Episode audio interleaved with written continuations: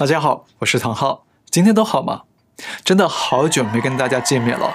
那前阵子啊，我到外地出差，我跑了不少地方。那现在已经回到纽约了，所以接下来我们的频道节目啊就恢复正常播出。那还请大家继续跟我们一起走在世界的十字路口。那今天呢，我们要跟大家来聊俄乌战争的话题。大家知道，美国国家安全顾问沙利文与中共最高外交官员杨洁篪星期一刚在意大利的罗马会面。那双方除了讨论美中关系之外，最重要的就是谈论俄乌战争的话题。不过，截至我们发稿为止，白宫方面呢只有发了一个八十四的简短声明，提到双方针对俄乌战争进行了实质性的讨论。这表明啊，这次会谈呢并不顺利，双方没有明确的共识。但美方官员也透露说，这场会议开得相当激烈。美方敦促中方不要援助俄罗斯，也不要帮俄罗斯躲避国际社会的制裁，但没有说中方啊是怎么回应的。好，这场美中会谈虽然没有明确结果，但是英国《金融时报》和美国的《纽约时报》这两天呢，披露了一项重磅消息，就是俄罗斯在开战之后，曾经向中共要求提供军火装备以及其他的物资与经济援助，而美方也向北约和亚洲几个盟友告知说，中共有意要对俄罗斯提供军火武器。虽然中共否认了这个消息，但中共的说法向来不靠谱。那如果中共真的提供军火或者经济援助俄罗斯，那就等于是中共联合俄罗斯一起入侵乌克兰。那对中共来说，后果就不堪设想了，会让中共成为下一个被围剿制裁的东方俄罗斯。其实，俄乌战争开打到现在啊，在我看来，受创最深重的不是交战的俄罗斯跟乌克兰，反而是远在千里之外的中国共产党。怎么说呢？因为俄乌战争不但把中共的虚伪真相打了原形毕露，还把中共未来在国际争霸以及台海问题上的困境与危机一一打了出来。简单一句话，俄乌战争给中共啊打响了五个重要警钟，让中共是心惊胆战。哪五个警钟呢？第一个警钟，俄乌交火曝光中共假恶斗真相。我们过去说过。共产党政权有个很明显的特征，就是假恶斗以及假恶报，这才是中共的真相。那过去中共啊，总是会去尽力隐瞒这些真相，但是在这场俄乌战争里，却被彻底的曝光掀开了。第一个真相，中共表面上假装中立，实质上却在煽动战争。在俄罗斯入侵乌克兰之后啊，国际媒体就多次追问中共官方对这场战争的态度。而中共一直对外宣称说啊，他们要保持中立，不会选边站。那中共外交部还宣称啊，中方在国际政治舞台中一贯秉持着中立客观的观念与立场，并且希望双方能够通过友好对话与协商的方式，将问题得以友善的解决。那真的是这样吗？当然不是。中共的几大党媒和网络媒体大量引述俄罗斯官方的消息来做报道，散布种种有利俄罗斯、不利乌克兰的消息。比方说，一开始党媒宣称俄罗斯不会入侵乌克兰，后来又改口说啊，俄罗斯出兵了不是入侵，而是执行特殊军事任务，甚至还说乌克兰使用生化武器攻击俄军等等。那中共党媒这些大内宣呢，很明显是在帮俄罗斯做认知宣传战，在煽动中国人民支持俄罗斯出兵。不但如此呢，中共外交部还联手俄罗斯官方发布了一系列攻击美国与乌克兰的假新闻。那换句话说，中共不断地通过认知宣传战，在宣扬俄罗斯攻打乌克兰是有正当性的。而且，美国官员还向媒体披露一个内幕，说美方在战争爆发前就不断的跟中方啊举行紧急会议，三个月就开了六次会，希望中方劝阻俄罗斯出兵乌克兰。但中共啊不但拒绝这个要求，反而还把美方提供的情报拿给俄罗斯看，说美方在离间中俄双边。那中共还答应说不会阻拦俄罗斯的出兵计划。所以从种种证据来看，中共根本就不是真的想保持中立，而是在口是心非的煽动战争、鼓动战火，想要在欧洲地区制造战争，用来牵制美方与欧洲国家的注意力和军力。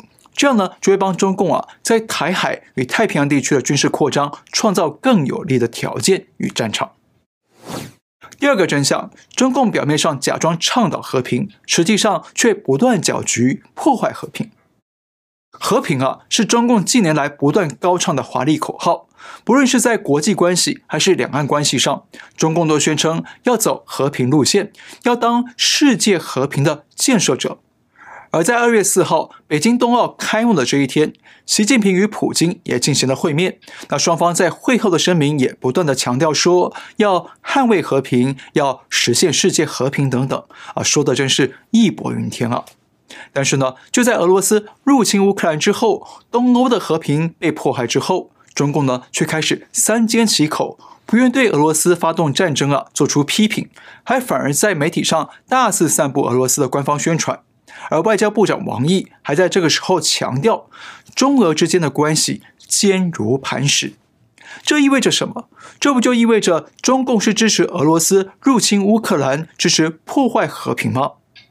而且，如果我们仔细去看二月四号普习会的联合声明啊，会发现有猫腻。声明里头说，双方重申相互坚定支持彼此核心利益、国家主权和领土完整。反对外部势力干涉两国内政。大家注意啊，俄罗斯与乌克兰的紧张关系啊，从去年底就已经非常紧绷了。所以二月四号的普习会，双方说的每一句话，其实都是考虑到了俄乌局势，都是在对俄乌局势做表态了。所以双方声明说，彼此支持核心利益、国家主权和领土完整。那说白了，就是中共表明啊。会支持俄罗斯进军乌克兰，甚至拿下乌克兰，而中共也希望借此呢来换取俄罗斯将来支持中共进军台湾。那么从这个角度来看呢，西方媒体披露说，俄罗斯曾经向中共寻求军火装备与其他援助啊，的确是很有可能的。因为中共虽然表面上宣称要和平，但骨子里呢却是希望天下大乱，越乱越好，这样才会让他们有机会在所谓的。百年未有之大变局里，见缝插针，伺机扩张，好实现共产党的天下大治和人类命运共同体。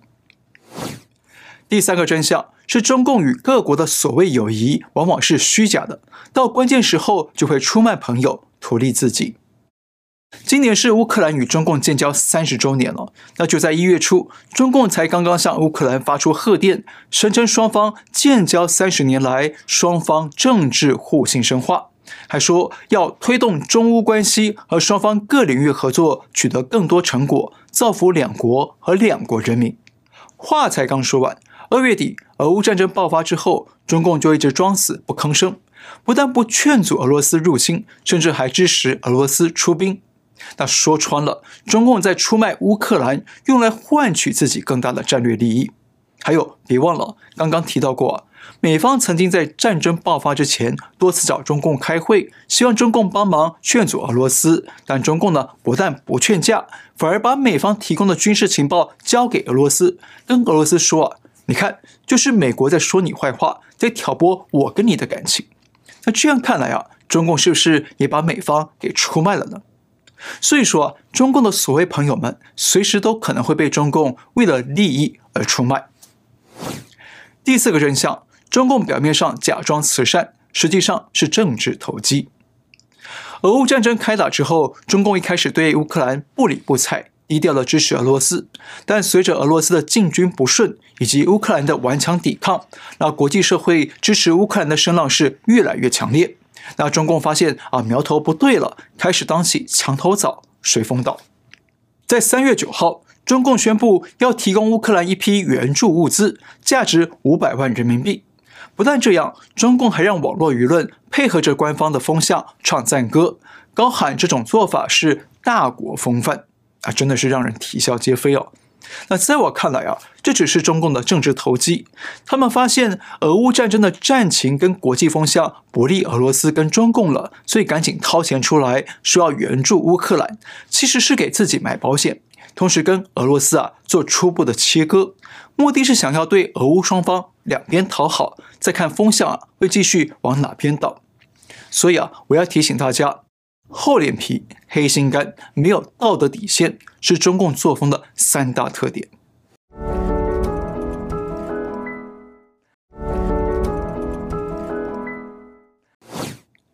第五个真相：中共假装拥护人权与民主，但实际上却是积极压迫人权与民主。中共从建政以来啊，虽然一直严酷打压人权与民主，但口头上呢，却还是一直喊着人权与民主，维持一个自欺欺人的花架子。所以，中共不但大言不惭地说现在是中国人权状况最好的历史时期，甚至还说，现在中国是当之无愧的民主国家。这就好像一个杀猪的屠夫口口声声说自己是最保护生命的一样。那这次俄罗斯出兵乌克兰，不但伤害当地人民的生命与财产，数百万人被迫逃离家园当难民。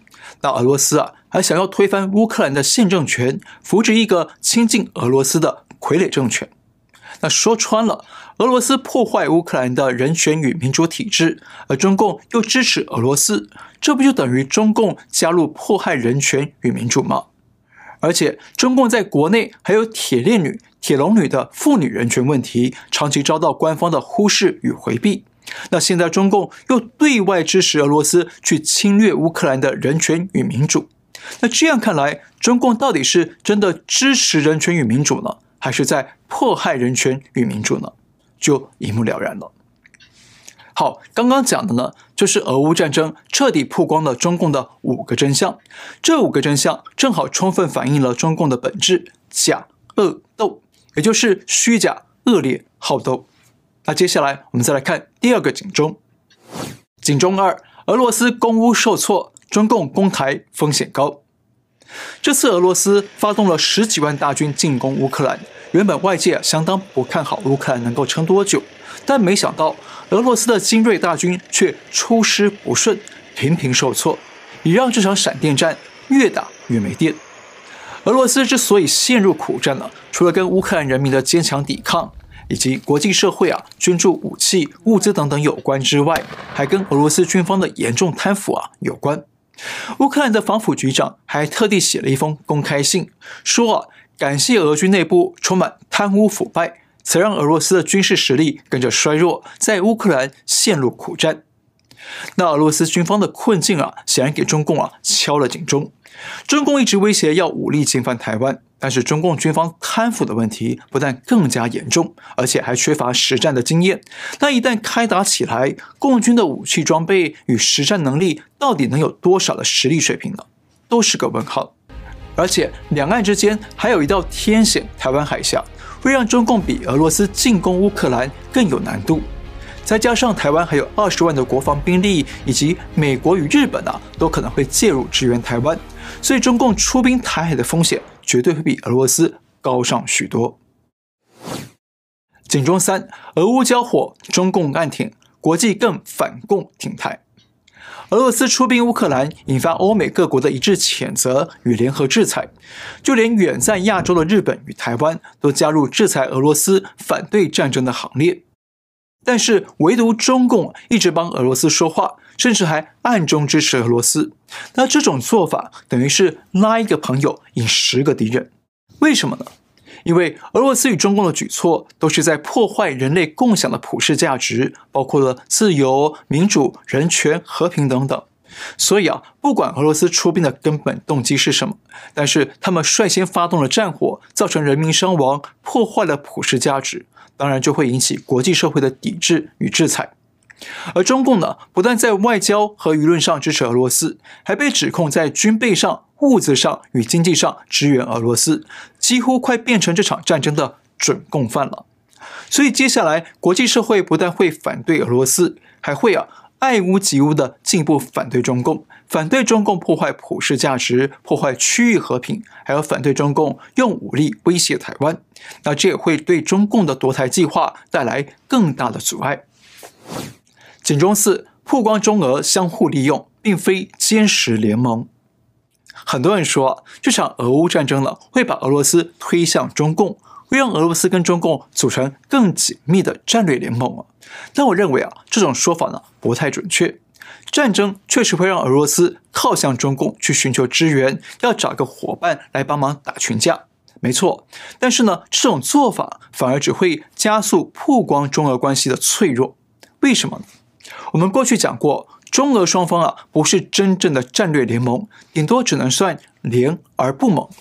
因为中俄双方有太多的地缘政治利益冲突以及意识形态的差异，而且普京不喜欢共产党，也不信任中共政权，所以双方表面上看起来好像关系密切，但其实呢是在彼此利用，却又互不信任，就好像啊一对貌合神离的夫妻，整天互相猜忌与算计，但却为了面子与安全，谁也不敢分手。那在这次的俄乌战争里，我们可以看到几个鲜明的例子。比方说，战争开打之后，中共一开始保持沉默，不公开说啊支持或者谴责俄罗斯。那接着，俄罗斯进军不顺，那俄罗斯驻华大使馆主动在微信账号上公布了一篇文章，里头提到二月二十五号，也就是俄罗斯入侵乌克兰的隔天，习近平与普京进行了通话。文章提到说，普京向习近平说明了出兵乌克兰的情况。而且，习近平也强调，他尊重俄罗斯领导人在当前危机形势下所采取的行动。那最后又说了一句，双方对国际议程的主要问题拥有一致的原则性立场。这什么意思呢？这意味着俄罗斯主动爆料说，中共完全清楚俄罗斯要入侵乌克兰，而且中共还表态尊重与支持。那换句话说，俄罗斯看到中共啊迟迟不表态，干脆主动出手，把中共支持俄罗斯的真相啊给抖露出来了。那接着，俄罗斯卫星通讯社还发出新闻，声称美国与中共曾经同时开展蝙蝠的冠状病毒研究。表面上看起来是在攻击美国，但报道里却爆料说，中共曾经拿了美方三百七十万美元做病毒研究。那这报道又是怎么回事呢？为什么要突然爆料中共拿美方的钱做冠状病毒研究呢？为什么俄罗斯要突然拿病毒跟实验室这个超敏感话题来捅中共一刀呢？是不是觉得中共说一套做一套，私下说啊要支持俄罗斯出兵，但出兵之后呢，却又唯唯诺诺想要撇清关系，所以就来个突袭敲打中共一把，要他们好自为之，看着办呢？很有可能啊。所以，中共党校的学者啊，胡伟马上写了篇文章，提醒北京要赶紧跟俄罗斯做明确切割，不能跟俄罗斯绑在一起，否则不但会两头不讨好，还会被国际社会围堵，从而更加的孤立。那胡伟这个判断呢，我认为是没错的。但是从俄罗斯的举措跟胡伟的说法来看，可以清楚看见中俄双方的关系啊，绝对不是坚实的伙伴联盟，只是个相互利用。彼此猜忌的利益团伙而已。警钟五，俄罗斯实力受创，全球更集中应对中共。美方曾经表明啊，俄罗斯是最大威胁，而中共呢是最大竞争者。那现在这场俄乌战争引发国际社会联合制裁俄罗斯，造成俄罗斯货币大贬，股市大跌。不管最后怎么收场了，那显然都会重创俄罗斯的经济实力与国力，很可能需要好几年的时间呢才能恢复。所以接下来俄罗斯偃旗息鼓之后，美方与国际社会很可能会腾出更多的力量，聚焦到中共身上，集中应对这个不断破坏普世价值、威胁和平的最大共产政权。那一旦国际社会联合起来围堵中共，到时候，俄罗斯很可能会啊没有力气，也没有意愿去帮中共打群架。那到时候啊，中共就会更加孤立无援，更加脆弱了。好，最后我们重复一次哦，这次俄乌战争给中共敲响了五大警钟。警钟一：俄乌交火曝光中共假恶斗五大真相。警钟二：俄罗斯攻乌克兰受挫，中共攻打台湾风险更高。警钟三：俄乌交火。中共暗挺，让国际社会更加反共挺台。警钟四，曝光中俄双方相互利用，不是坚实的战略联盟。警钟五，俄罗斯实力受创，全球将更集中力量应对中共。好，今天先聊到这里，请记得订阅、留言、按赞，那也请您介绍给更多的朋友们知道。感谢您收看，我们下次再会。